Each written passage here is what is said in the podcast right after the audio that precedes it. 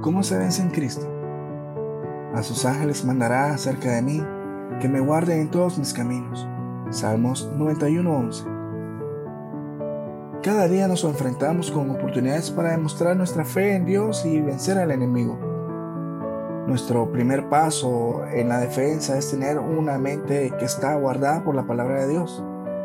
Nos debemos convertir en el guardián de nuestra manera de pensar y rehusar los pensamientos negativos del diablo. El apóstol Pablo nos habla de esto en 2 Corintios 10:5, al decirnos que debemos llevar cautivos nuestros pensamientos a la obediencia de Cristo, por lo que es de suma importancia el que leamos la palabra de Dios y tengamos palabras y argumentos con que vencer al enemigo. Jesús cuando fue tentado tres veces en el desierto no le respondió a Satanás con palabras propias, sino que le respondió con tres pasajes bíblicos y al final el enemigo tuvo que huir. Mateo 4, 1 al 11. Ahora, ¿por qué tuvo que huir el diablo? Eso lo, lo podemos entender al leer lo que dice el autor en Hebreos 4:12 sobre la palabra de Dios. Porque la palabra de Dios es viva y eficaz y más cortante que toda espada de dos filos, y penetra hasta partir el alma y el espíritu, las coyunturas y los tuétanos, y discierne los pensamientos y las intenciones del corazón. ¿Cómo podría el diablo hacerle frente a tal arma? la mejor noticia es que esa arma se nos dio a usted y a mí y a todos nosotros. Esa Biblia que está casi siempre guardada y empolvada en muchas de nuestras casas y que la vemos muchas veces como un libro más.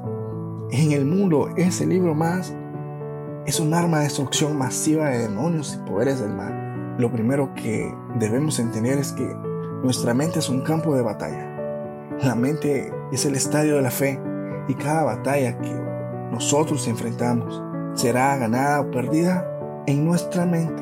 Dios quiere que nuestra mente esté completamente sujeta a su palabra para que pueda vencer a Satanás.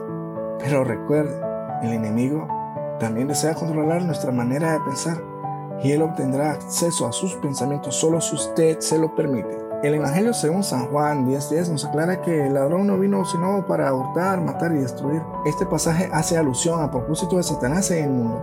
Así que no piense que nuestro enemigo está jugando.